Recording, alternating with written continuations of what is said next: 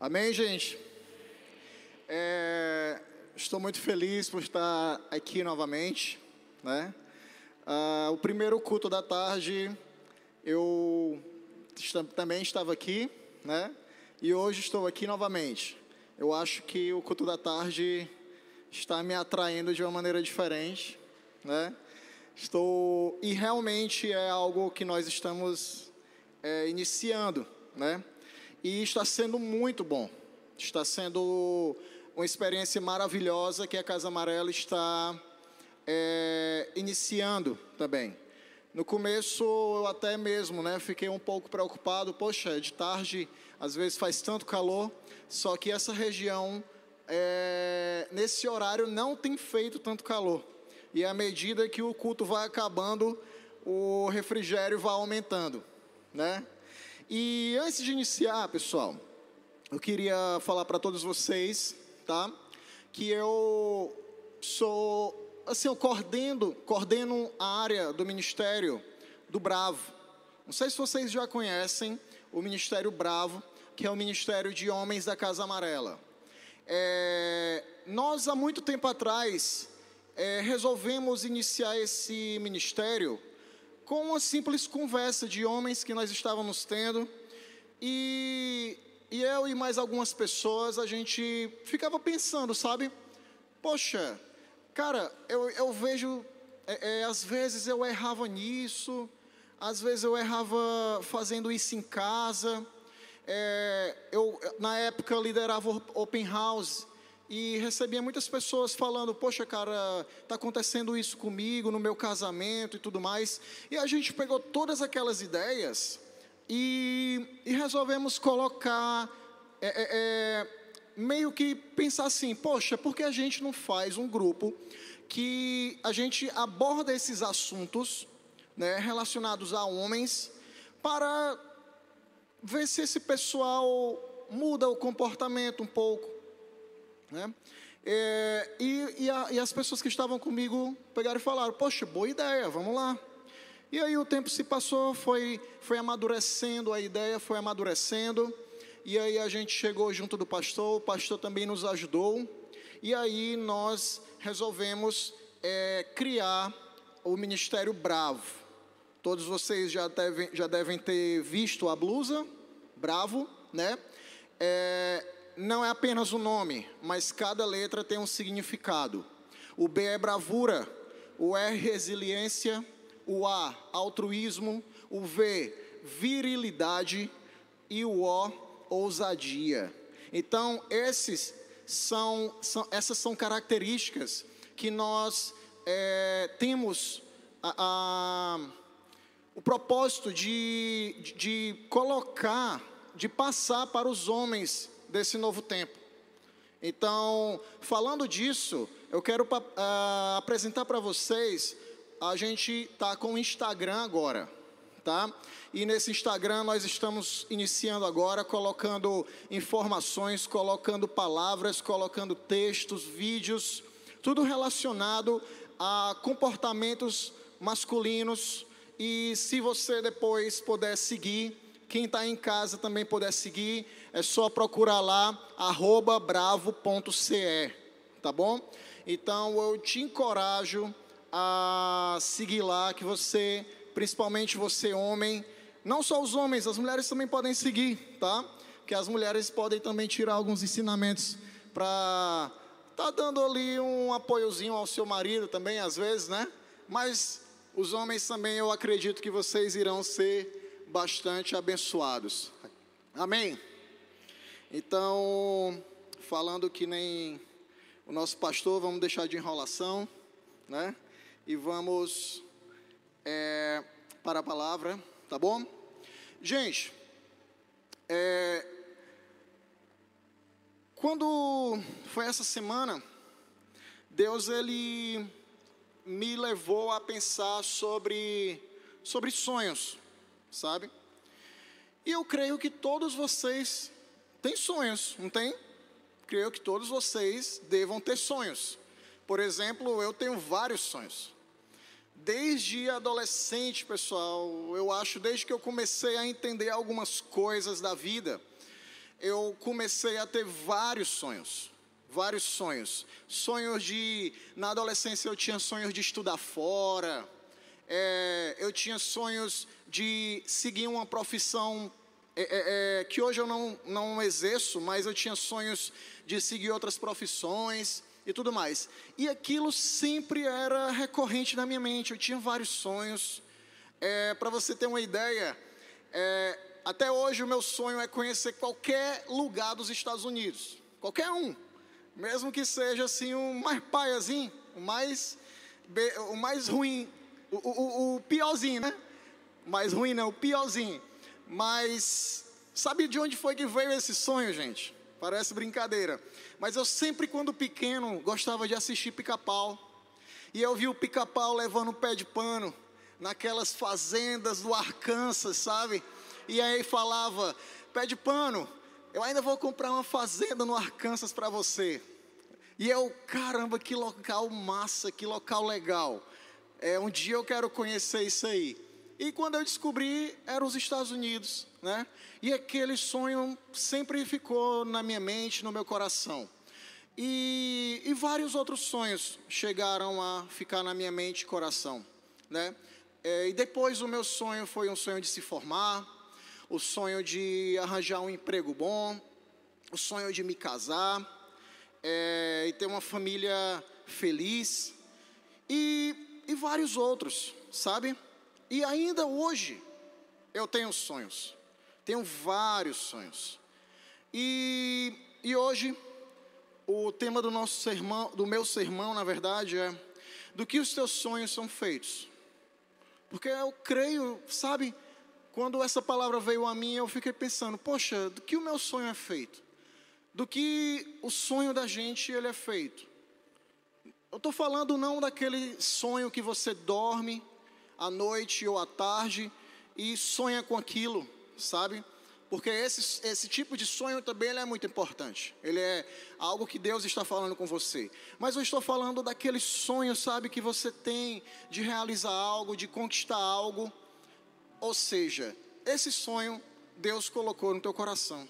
E se ele colocou no teu coração, creio que ele deva também estar ligado ao propósito a qual Deus te criou. Amém? Então, eu vou iniciar lendo Mateus capítulo 6, a partir do versículo 25, tá? Nós vamos tirar alguns ensinamentos em cima desses versículos. Você pode ler aí na projeção, está passando? Não, né? É, mas você pode abrir na sua Bíblia, no seu celular, tá certo? Por isso vos digo: não andeis ansiosos pela vossa, pela vossa vida, quanto ao que haveis de comer ou beber, nem pelo vosso corpo, quanto ao que haveis de vestir. Não é a vida mais do que o alimento e o corpo mais do que as roupas? Olhai para as aves do céu, não plantam nem colhem, e não ajuntam em celeiros.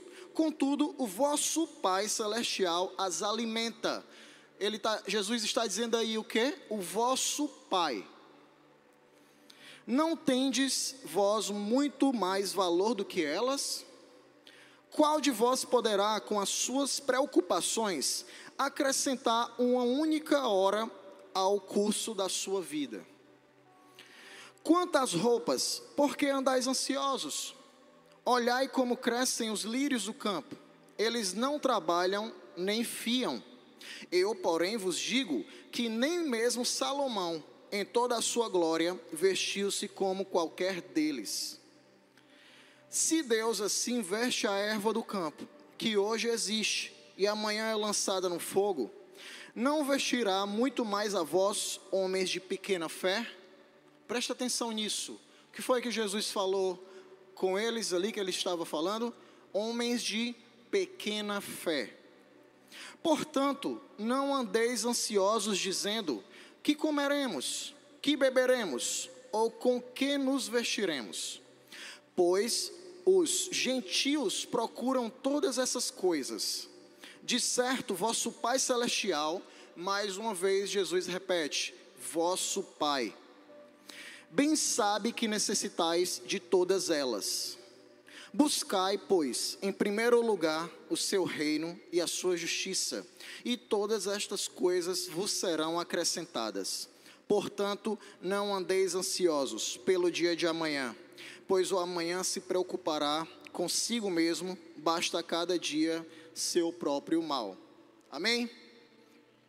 Você pode estar se perguntando, é, o que tem a ver esse versículo com sonho, tá? Já já eu vou te responder do que os teus sonhos são feitos. Mas primeiro eu quero abordar é, o que Jesus estava falando nesse momento, que era sobre o principal tópico desse versículo, que é homens de pequena fé. Gente, esse versículo ele me tocou muito porque lá no final também Jesus ele fala assim: buscai primeiramente o reino de Deus e as demais coisas lhes serão acrescentadas. E o primeiro tópico que eu quero tratar com vocês nessa tarde é um só tipo de fé. Gente, uh, quando nós entramos, quando nós aceitamos Jesus, quando nós começamos a conhecer o Evangelho e começamos a entender do reino de Deus, a gente é, é, é sabe que Jesus ele coloca aquela fé dentro de nós. Ele coloca fé para a gente ser salvo, sabe? E você fica, Senhor, eu quero ser salvo. Jesus, eu quero ir para o céu, sabe? A gente fica sempre declarando isso. E, gente, nesse um só tipo de fé, muitas pessoas acabam furtando de si outras bênçãos que Deus quer te dar. Porque esse nível de fé é um nível de fé de quando você começou. Sabe um bebê? Quando o bebê ele está ali na iniciação alimentar. Eu não tenho filho, mas convivo com várias pessoas ao meu redor que têm filhos bebês. E a iniciação alimentar você começa ali com a papinha, com a comida é, é, é, triturada. É, então, aquele é o nível que ele pode estar comendo naquele momento. Então, somos iguais quando nós começamos é, a traçar esse caminho no reino de Deus, sabe?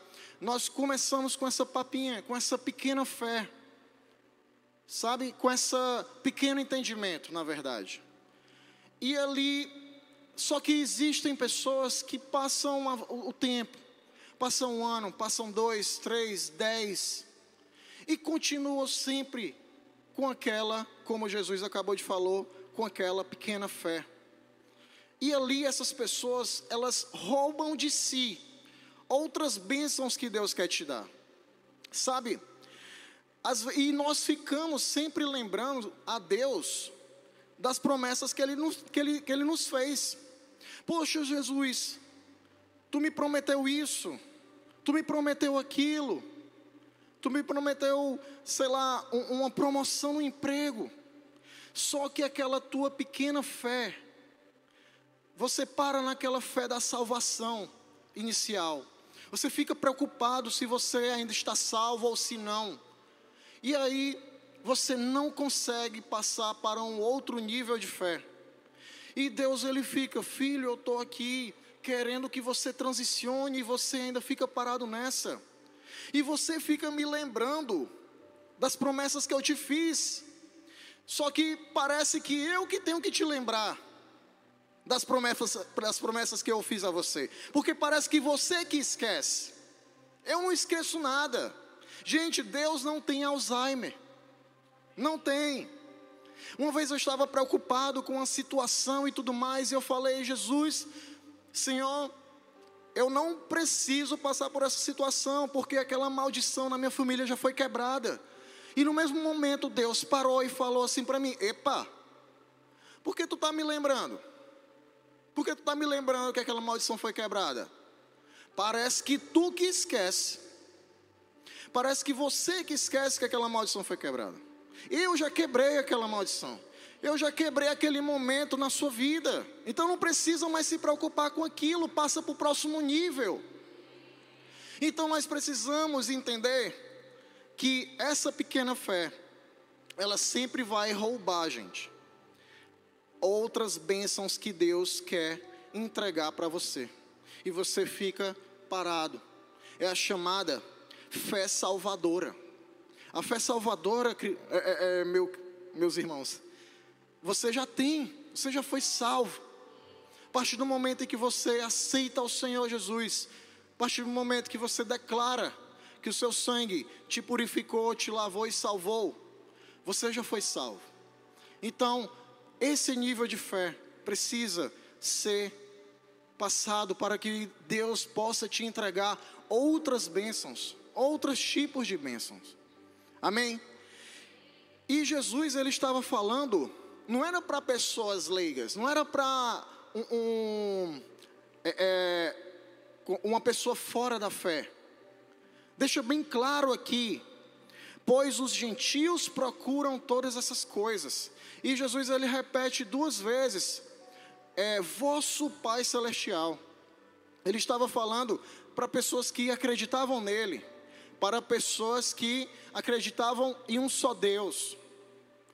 Então Jesus ele estava fazendo com que aqueles que estavam andando com ele passassem esse nível, passassem para esse outro nível de fé.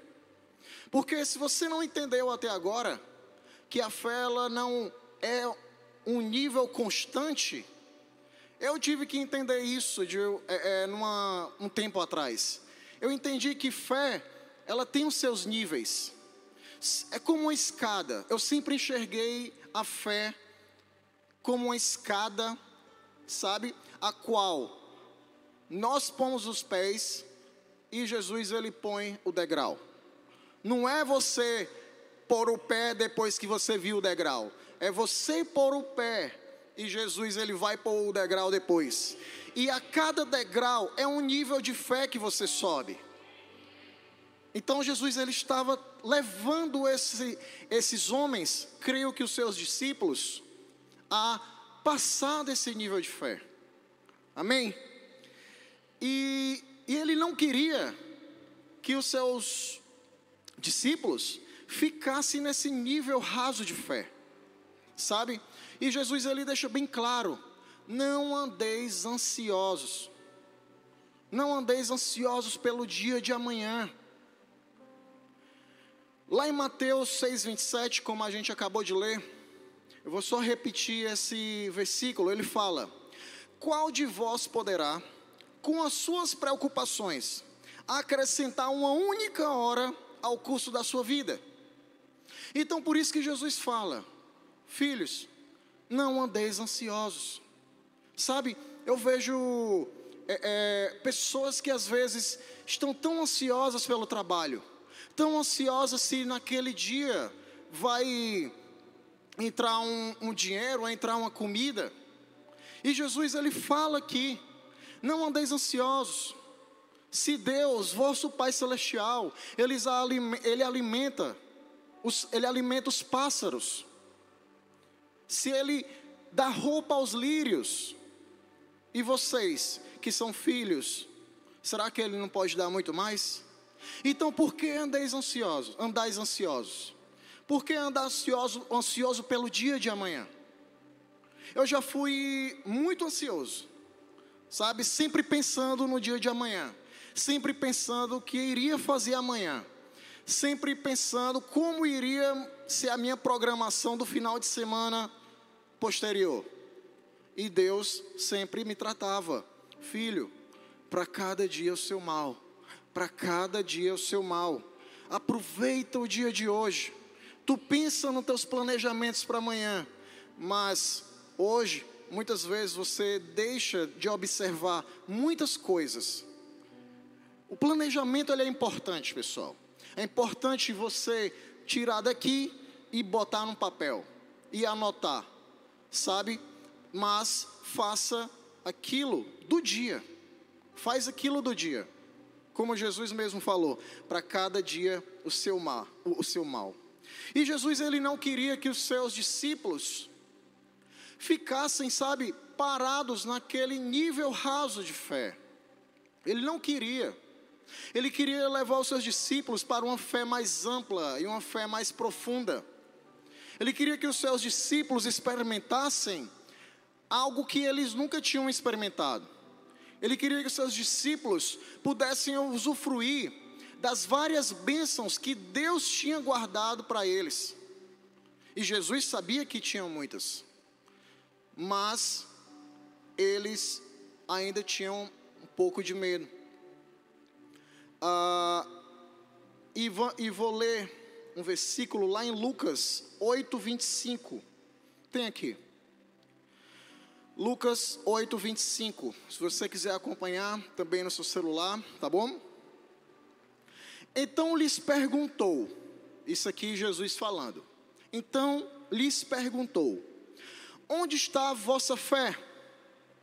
Eles, no caso, os discípulos, temendo, maravilharam-se, dizendo uns aos outros: Quem é este que até os ventos e a água lhe obedecem?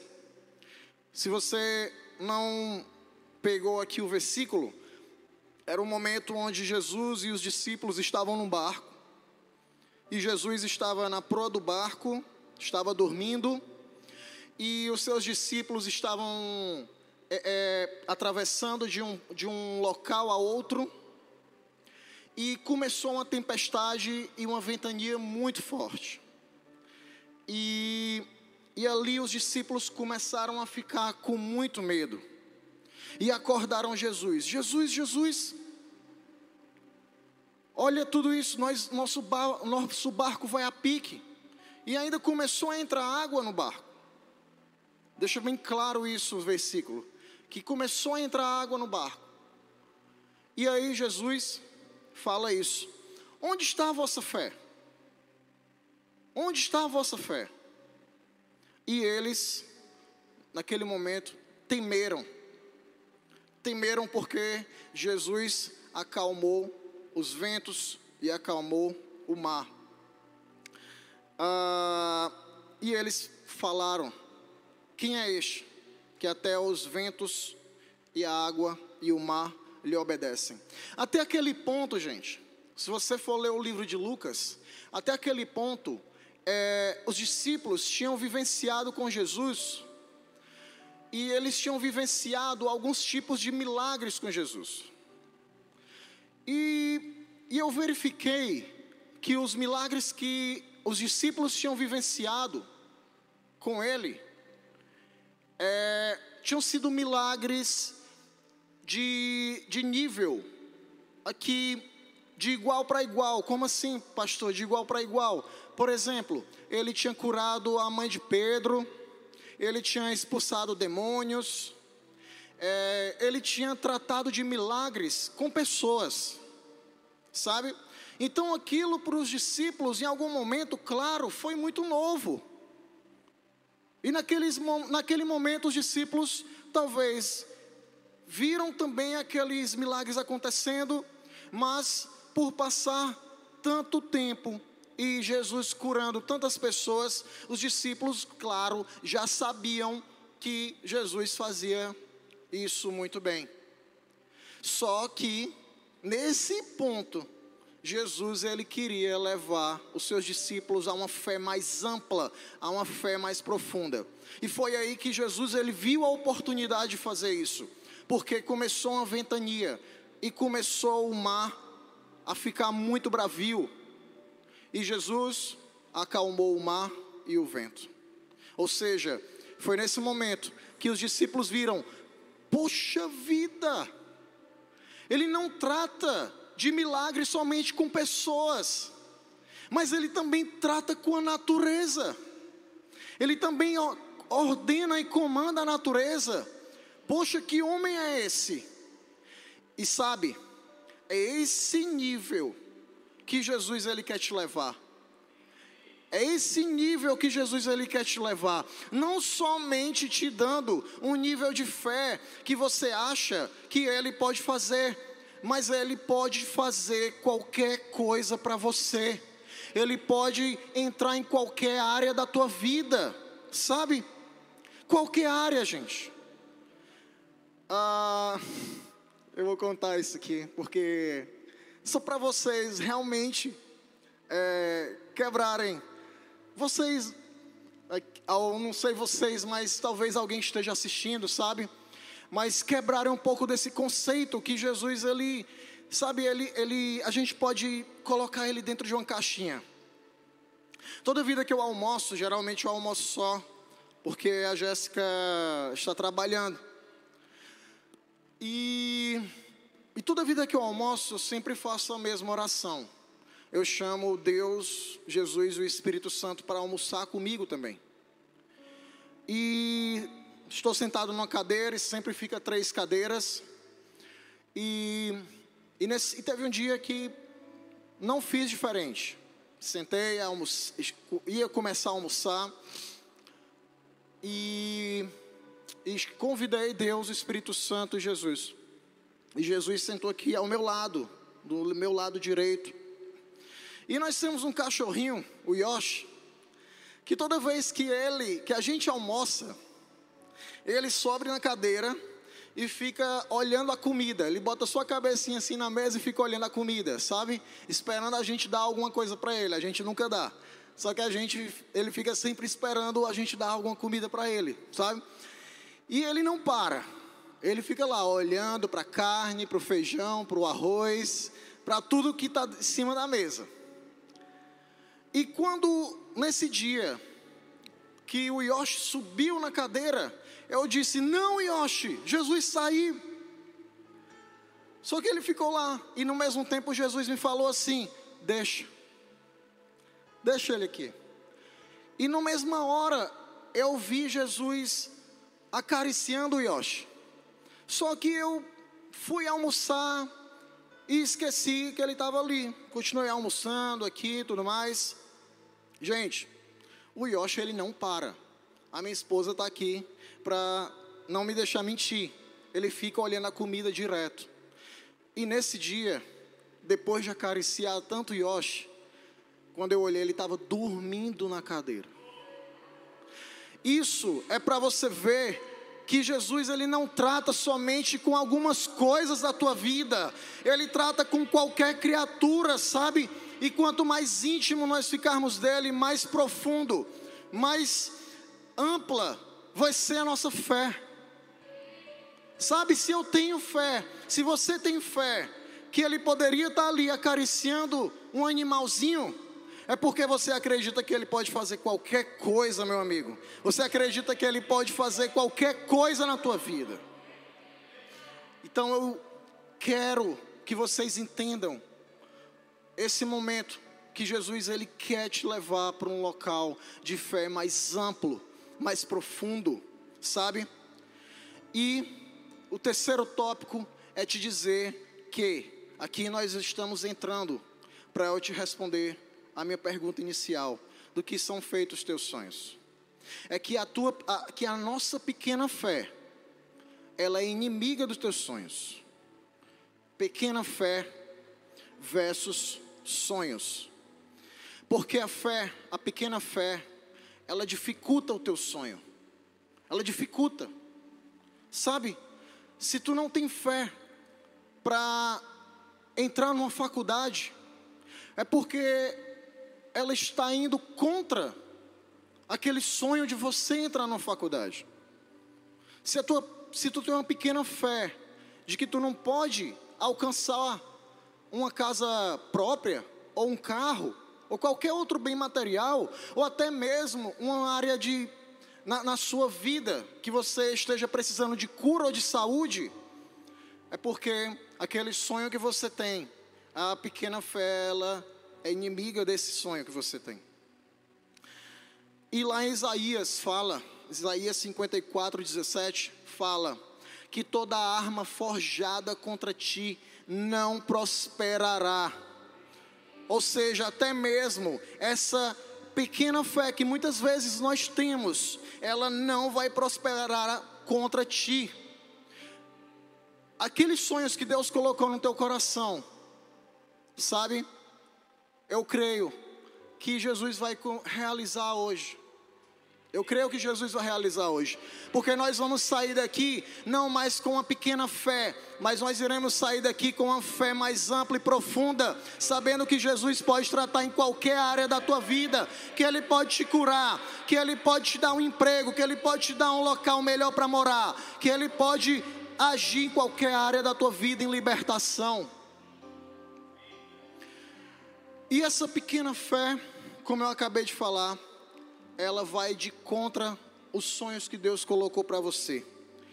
E isso, essa pequena fé, ela te leva para uma incapacidade de pensar. Pessoas que possuem a pequena fé, elas não têm capacidade de pensar muito, sabe? Elas vivem com a mente de fazer o aqui e o agora, fazer o aqui e o agora. Essas pessoas sempre vão viver num círculo pequeno. Eu achei que a projeção estava funcionando, eu mandei uma figura para os meninos, mas eles vão colocar lá no vídeo. Depois vocês podem chegar e assistir para ver essa figura que eu mandei para eles. Que figura é essa, pastor? Já que a pequena fé leva uma pessoa a uma incapacidade de pensar, ela não consegue pensar nem no dia de amanhã. Ela não consegue nem pensar como a sua vida pode ser daqui a alguns cinco anos. Ela não consegue fazer planejamentos. E vocês já sabem, eu falei no culto passado que eu preguei, que eu sou professor.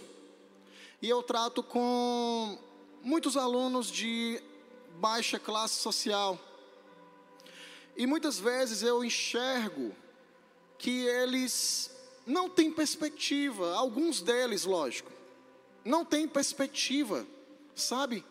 Eles não conseguem. É, se eu disser assim, qual é o teu sonho? Eles não conseguem dizer, pessoal. Eles não conseguem dizer. E aí foi que Deus, naquela mesma hora, me mandou fazer aquele círculo na lousa e eu fiz um círculo na lousa. E dentro daquele círculo, eu coloquei ele, um pontinho, e coloquei uma pessoa dentro daquele círculo que ele vive, que se deu bem. Se você está vendo aí no vídeo, você vai ver um círculo em vermelho maior. Esse círculo vermelho maior é uma pessoa que se deu bem dentro daquela comunidade, dentro daquela comunidade que ele vive. E ele só consegue enxergar aquela pessoa que se deu bem dentro da comunidade que ele vive, porque ele está naquele círculo fechado, naquele pequeno círculo. E eu disse para eles, pessoal, sabe quando vocês vão poder realizar coisas maiores do que essa pessoa que se deu bem desse, dentro desse círculo. Quando você romper a barreira desse círculo e ver que fora dele existe um círculo bem maior. E quando você sai desse pequeno círculo que você se encontra, esse círculo bem maior te possui, possui várias outras possibilidades do que você possa fazer. E se você prosperar, se você continuar, Deus ele vai te abençoar cada vez mais. E Deus ele sempre quer que esse círculo que a gente forma, forma dentro da nossa mente, ele sempre seja quebrado para que nós possamos avançar em fé, para que nós possamos ir para um, um outro nível, para que nós possamos alcançar todas essas bênçãos que Deus tem preparada para nós. Então, sabe, a pequena fé, ela leva justamente a essa incapacidade de pensar. Então, se a pessoa tem uma incapacidade de pensar, ela não consegue sair desse círculo. Ela nem sabe que tem algo maior preparado para ela. Nem sabe, porque ela não consegue imaginar. Ela não consegue sonhar com o que tem preparado para ela, por conta de uma coisinha chamada pequena fé. E agora, agora nós vamos começar a subir para você entender Quais os sonhos que Deus ele colocou no teu coração e que você vai poder realizar? Do que os teus sonhos são feitos? Da tua capacidade de pensar. Se a pequena fé te leva a uma incapacidade de pensar, a tua capacidade de pensar, ela vai demonstrar que a tua fé está começando a crescer, está começando a crescer cada vez mais. E aí você vai começar a colocar sonhos de Deus dentro do teu coração, dentro da tua mente. Porque a matéria-prima do teu sonho é a fé. A matéria-prima do teu sonho é a fé. E sabe, lá em José, nós vamos voltar agora lá para José. A Bíblia deixa muito claro isso. Talvez a gente leu de forma, muitas vezes nós lemos de forma rápida e nós não nos atentamos a pequenos detalhes, sabe? E a Bíblia deixa bem claro que José era o filho mais amado de Jacó. E José ele andava só com os filhos das servas das mulheres de Jacó. Que eu creio que devia ser os mais novos, devia ter mais próxima a idade dele, né? Os outros Ruben, Simeão, Levi, Judá, deveriam ter uma idade bem, mai, bem maior. E naquele momento, José tinha 17 anos e ele andava com esses menores, os filhos das servas de Raquel e Lia. Ah, e aí, a Bíblia fala que José, ele via as coisas más feitas por eles, pelos outros filhos de Jacó, e ia dizer para o seu pai: Esse é o famoso enredeiro, né? Para você que está assistindo e não é aqui do Ceará, é aquele que, o fofoqueiro. Todo menino já passou por essa fase, né? Você está ali, teu amigo faz uma coisa, quando você chega na casa dele, ei, dona Fulana, o o fulano de tal estava fazendo uma coisa, aquilo ali, né? Ai, era. Pois deixa eu pegar ele de novo, né? Quando eu era menino, sempre existiam essas fofoquinhas. Então José, ele era esse tal famoso enredeiro. Ele chegava para o pai dele e sempre contava as coisas que acontecia. E a Bíblia deixa claro que os irmãos começaram a não gostar dele mais ainda. Né? E foi ali que no próximos, nos próximos versículos, a Bíblia deixa claro que Jacó, ele fez uma túnica, uma túnica de várias cores, e deu para José. Gente, não sei se vocês sabem, não sei se vocês entendem, é, mas túnica também pode ser traduzida como capa, mas capa de, de, um, de um, vamos dizer assim, naquele tempo, naquele tempo dos patriarcas e bem depois, e, e em toda a Bíblia, lógico, capa ela simboliza a unção daquele homem, ela simboliza a unção de um profeta. Tanto que nós temos a capa que essa que Jacó fez para José. Temos a capa de Elias, a capa de Paulo também, capa de Samuel. Então, capa, ela tem esse significado na palavra, a unção. Quando, quando Samuel se vira e, e Saul quer chamar a atenção dele, ele rasga a capa de Samuel. Naquele momento ali que Deus tirou o reinado de Saul. Ele rasgou a unção de um profeta. Então aqui José, ele recebe uma capa de seu pai. E aquela capa, pessoal, era uma capa muito grande. Era uma capa que vinha cobria suas mãos e uma capa que cobria os seus pés. Aí você pode ficar se perguntando: por que Jacó fez uma capa tão grande para José? Se ele ainda tinha 17 anos. Gente, Jacó, ele poderia ter dado essa capa para Rubem. Só que o primogênito dele não mereceu. Subiu ao altar do pai dele, dormiu com uma das servas da mãe. Jacó poderia ter dado a capa para Simeão e Levi, mas aqueles dois também foram até uma outra tribo e mataram todos os homens de uma tribo. Ele poderia ter dado a, a capa dele para todos os outros filhos, mas aqueles outros filhos, eles não mereceram aquela primogenitura, porque a capa do pai era dada para o primogênito. E Jacó decidiu dar a capa para José, que só tinha 17 anos. E olha que interessante, a capa representa a unção de Deus. E junto da unção também vem a fé. A fé que Deus colocou no teu coração, no meu coração. Quando você recebe a unção de um profeta, quando você recebe a unção de um homem de Deus, a fé que ele carrega também entra em você. E naquele momento, a fé de Jacó é aquela famosa palavra, aquela famosa frase que nós usamos muito aqui. Ele botou fé em José.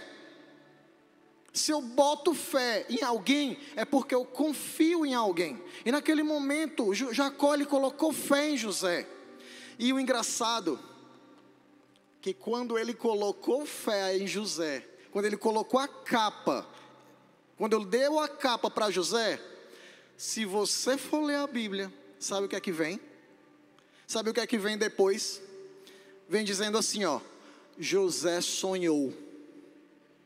E José sonhou. E José teve o seu sonho.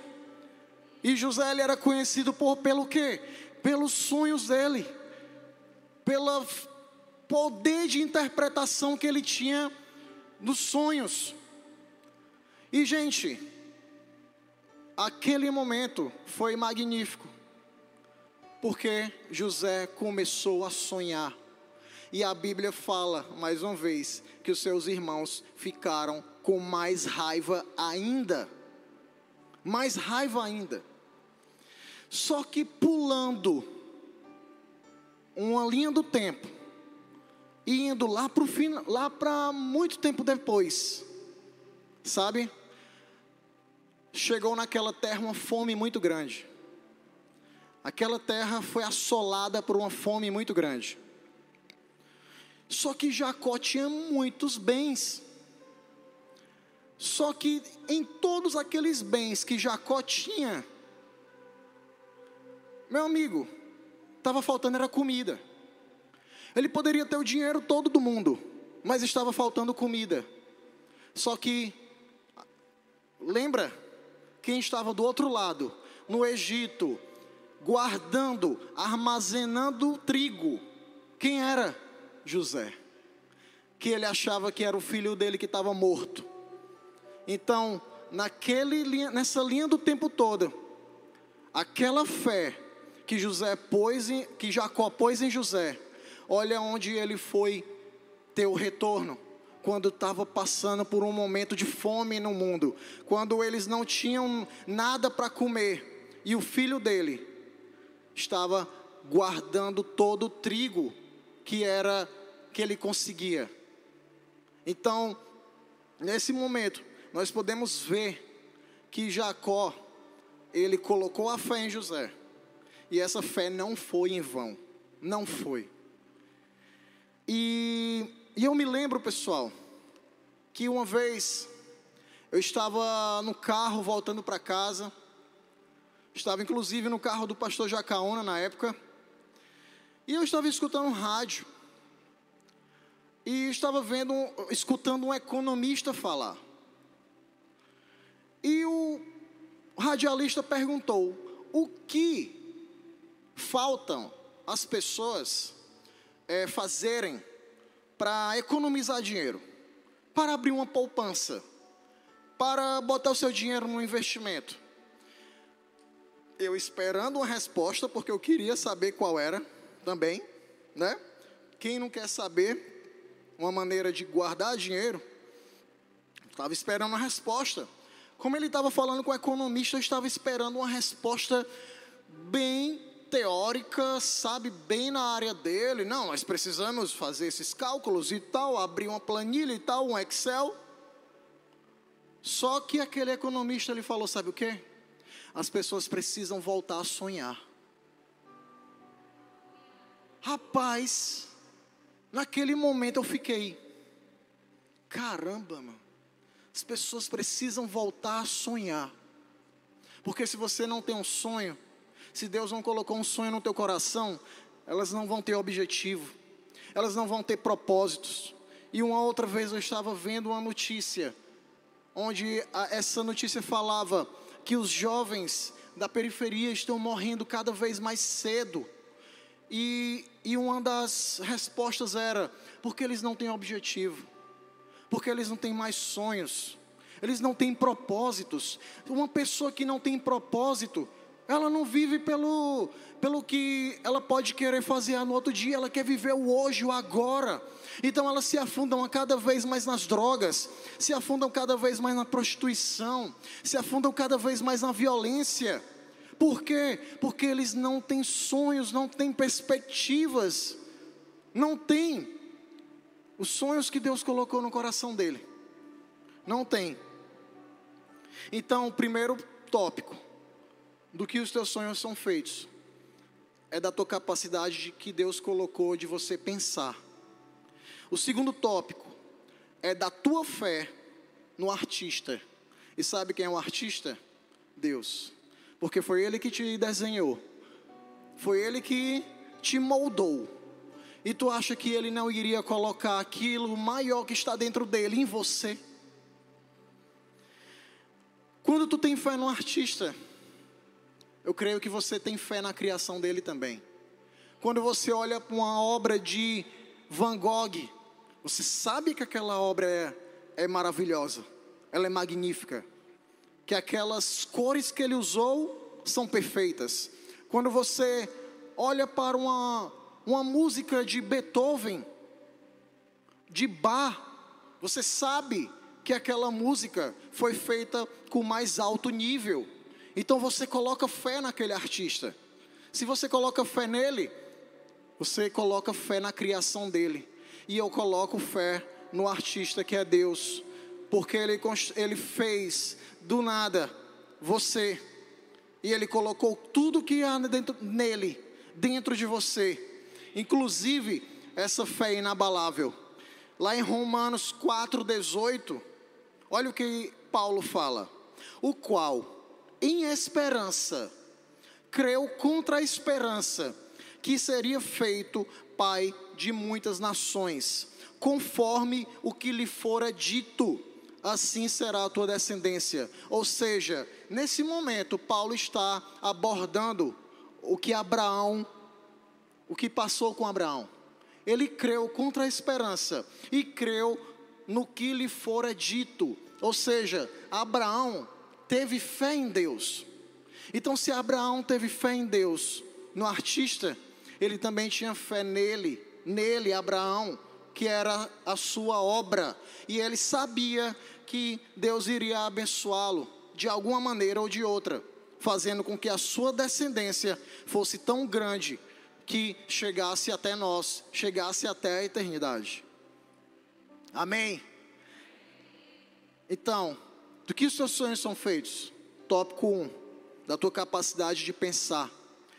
2, da tua fé no artista que é Deus. E 3, das palavras liberadas por Deus para você.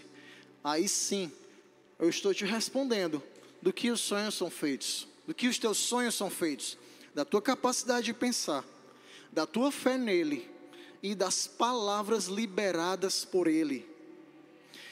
Qual a palavra de Deus que é ruim? Qual é? Nenhuma. Quando Deus falou assim para mim uma vez, filho, nada no meu reino é ruim. Nada no meu reino é mal. Sabe qual a diferença do bom e do mal? Foi vocês que criaram. Sabe aquela situação ruim que você está vivendo? Que você possa viver. É apenas uma característica minha, um, um, adjetivo que eu estou dando para que aquela situação seja mal. Mas para Deus, aquilo é uma situação que tem que ter um propósito na tua vida. E você precisa entender isso. Então, todos os pensamentos de Deus para você são bons. Então, todas as palavras que Ele liberar para você vão ser boas. Vão ser boas. E aqui, sabe, é, existia um garotinho. Estou indo para o final. Existia um garotinho que ele chegou da escola e ele chegou com uma cartinha para a mãe dele. Quando eu falo em cartinha, eu lembro de mim. Era tanta cartinha que eu levava para casa que nem tinha mais espaço na agenda, tinha que grampear. É, quem sabe o que é cartinha é quando a professora diz um mau comportamento seu. Quando era pequeno só, eu fui já restaurado dessas coisas.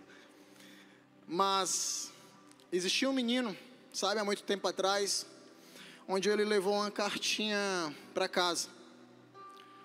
E a mãe dele abriu aquela carta. E, e o menino ficou olhando, esperando a mãe dele falar. E a mãe dele leu: O seu filho é um gênio. E essa escola é pequena para ele. Nós não temos professores capacitados para dar aula para ele ensine ele em casa. E aquele menino, né?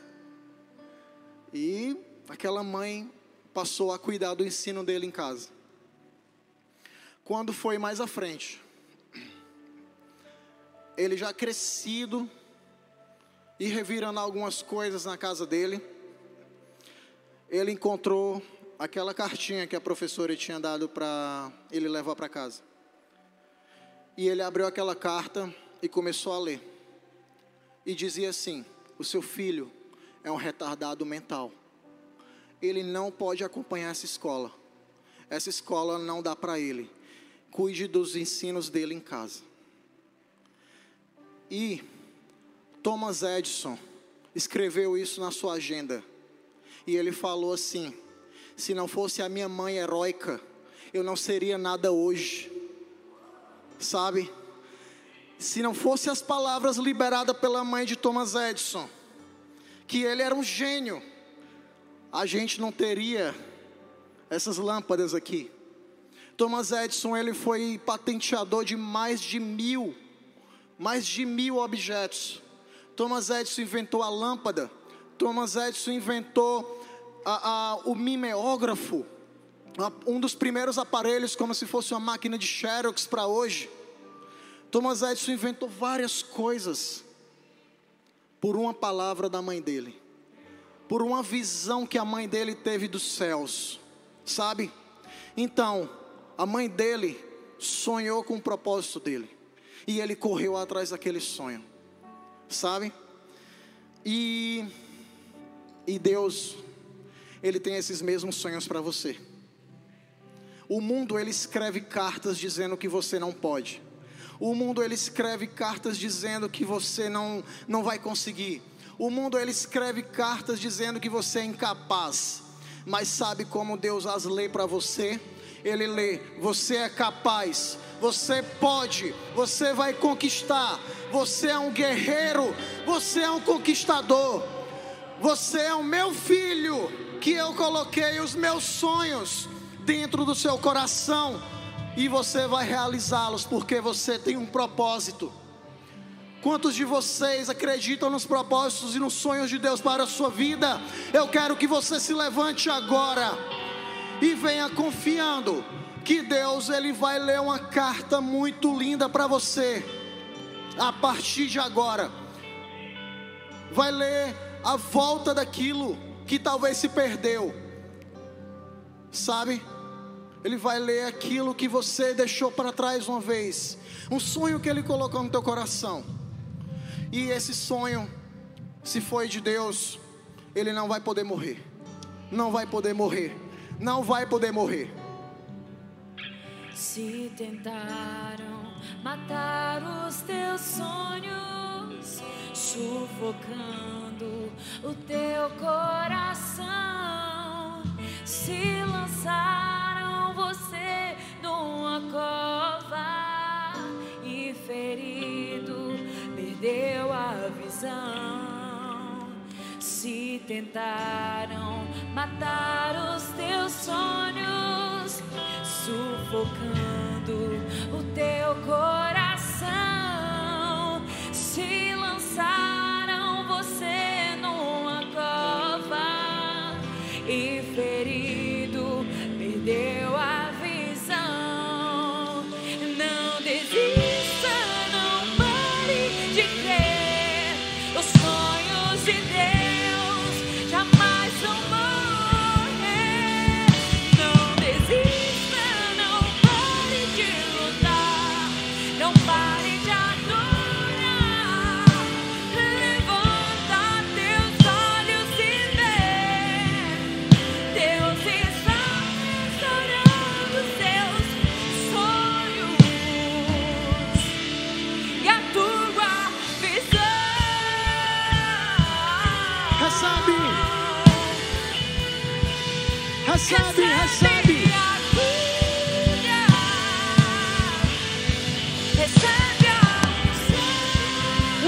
Um